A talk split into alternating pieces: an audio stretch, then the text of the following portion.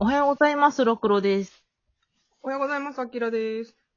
本日は、この間、アフターシックスジャンクション、通称アトロクでやっておりました、変容する労働女子漫画おすすめ最新参戦というものを聞きまして、めちゃくちゃ面白かったので、労働女子漫画を語ろうかと思います。ありがとうございます。まず、その、聞いた感想なんですけど、うん。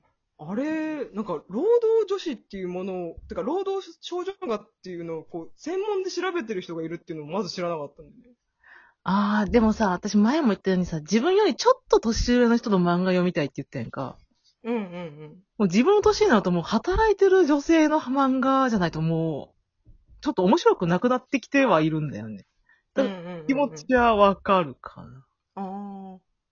なんか、富山由紀子さんって方がその時の回のゲストですごいたくさんお話しされてたんだけど、うん。この人がまずキャラが面白くて、面白かった。いい感じの早口でね、こう、い知ってること全部入れてこうっていう精神が良かったね。パーソナリティのこう、挟む感じなしっていうのが良かったね。そうそうそう。もともと違うことを研究されてて、うんで、その中で藤本ゆかり先生の、えっと、私の居場所はどこにあるの？少女漫画が映す心の形という本に出会って、その労働少女っていうか、労働少女漫画を調べようって、こう、方向転換をしたという、すごいね、この、出会ってなければ方向転換しなかったという。そうその中でやってたその、安野もよこ作の、ハッピーマニアと、働きマンがちょうどロスジェネ世代うん。の二人と、もう極端な二人。あの、うんうんいい大学が出ても就職なんやったから、フリーターになって恋に走る女がハッピーマニアうん。と、働きマンで、えー出版社に入って、まあ、なんていうの、バリキャリになったけれども、そなんかいいように扱われるというか。うんうん。うん。結局下に入ってきた子たちがそのロスジェネじゃないから、その、あんまり使えない子たちが来ちゃったと。そうそう。なんかだから、ちょっとね、うん、いつまでも新人扱いされちゃうっていう。そうそうそう。だからそこにまず大きな溝があるっていうね。でこの、この私の居場所はどこにあるのっていう本をすごいそれ聞いて読みたいなと思って、うん。まあ、なんか絶版してて、デルカリ見たら8980円とかなのよ。めっちゃ高い。あ、図書館あるんじゃない？図書館今空いてない。コロナコロナだそう、あいつよ。もう、一応、いろ方で調べたけど、やっぱり買えなかったので、ちょっと、できれば電子書籍化してください。難しそう。本文をスキャンしてくれるだけでいいんで、電子書籍化してください。超読みたい。読めないとなるとめちゃくちゃ読みたくなる。何を紹介してるかも気になるよね。そうそうそう。他の章も気になるんだよね。どんな。な話してるのかっていう。えー、なんか労働思えばそうそう。で、思い返せばさ、なんか、まあ、働くっていうか、労働少女漫画って、まあ、ほとんどが労働少女漫画なんじゃないかって思う時があってさ。そうやな。なんだか、うん。が学生ものとかはまあ、さておき、その社会人がやる、社会人の恋愛ものとか少女漫画になってくると、もう自動的にお仕事も必ず関わってくるじゃん。だうん。そうなると、やっぱ切っても切り離せない。まあ、要は、学校っていうところから出たら社会に出たってことで、まあ当然じゃ当然の流れではあるんだけど、まあ、そこをちょっとこう、未だに、うまいこと息苦しさを感じてる人がいたりするっていうので、こう、読んで寄り添えるっていうか、共感できたりとか、あ私だけじゃないんだって思えるって強さがある作品がたくさんあっていいなと思っております。うん大好きよ、労働女子漫画。うん。うんで、その中からちょっと二つね、ピックアップしたいなっていうのがあって、うん。えっ、とね、1個目がね、アルテなんですけれども、えっ、とね、これは、大久保圭先生によるまでね、えっ、と、月刊コミックゼノンで連載中なんですが、えーあ、ああらすじ長い。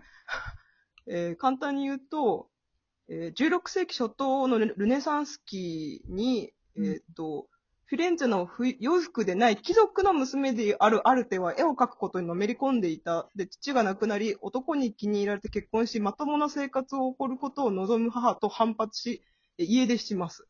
で、画家となるべく画家工房を回るが、アルテが女であるというだけで、どこからも相手にされない。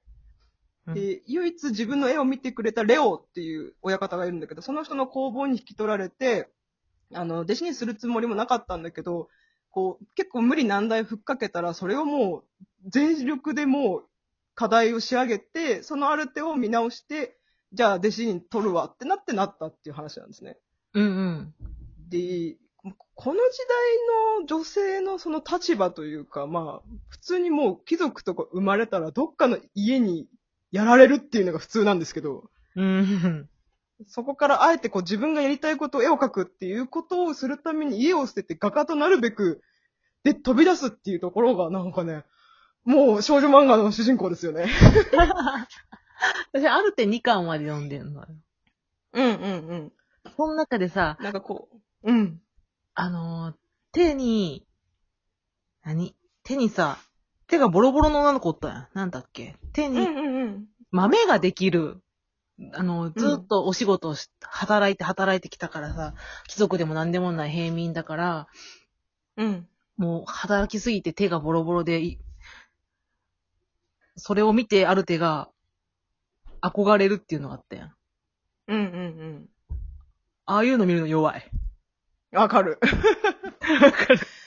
なんかその人の努力、多分それと同じことになってくると思うんだけど、その高級娼婦の人と出会った時に、その人ほら高級娼婦だから、あの、教養もすごい高い人で、うん。お家に行くと本棚に本がいっぱいあって、で、その本を見て、この本全部読んだんですかってある手が聞いて、読んだわって答えるんだけど、うんすごい、私は私はあなたを尊敬しますって、あなたの努力に尊敬しますっていううの。ん、あれはいい言葉だよね。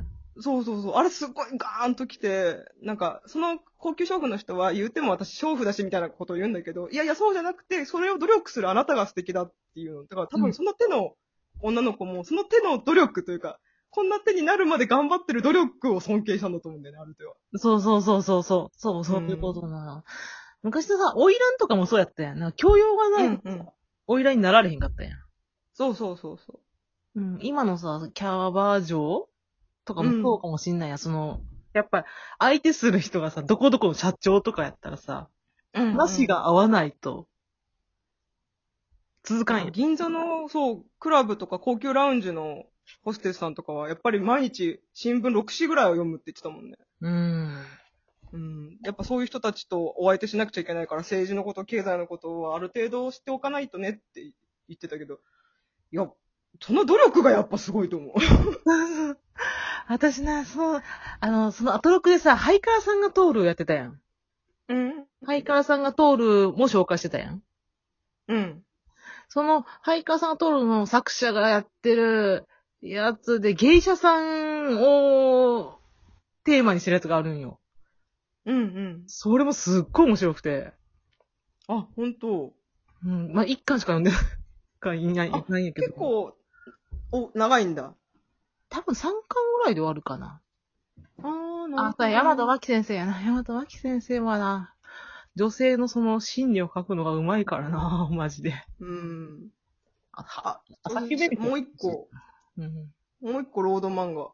うん。え、渓谷の仕立て屋、ローズベルタンなんですけれども。外国系これはね、そう、好きなの。好きなの。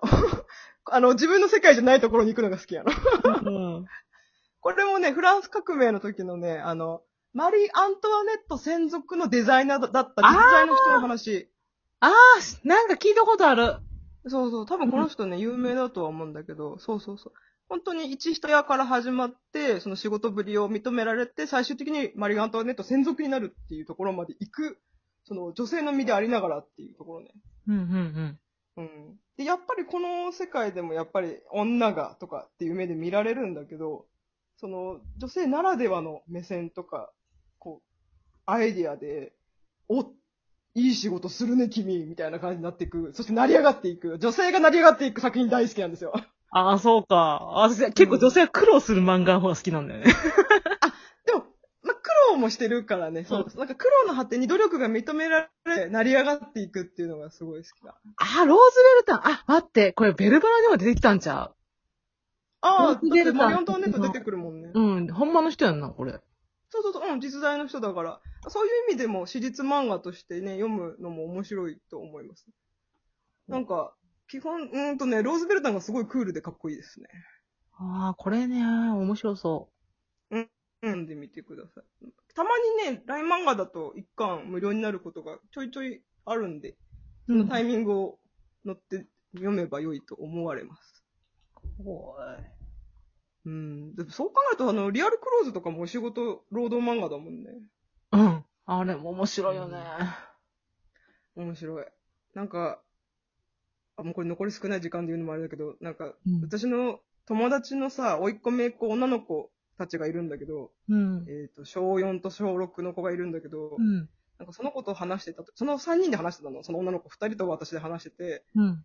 なんか、もし生まれ変わるとしたら男がいい、女がいいって質問されたの、2人に。うん。ちっちゃい子たちから。で、私はもう即答、むしろ食い気味で男って言ったの。ほーん。そした、ら、その2人も、だよねって言ったの。ええはん。なんで？そう。でも、小4の子とか小6の子が、うん。その子が今でも、その、おもうこの時点で男になりたいって思うぐらい、なんか息苦しさがあるんだなと思って。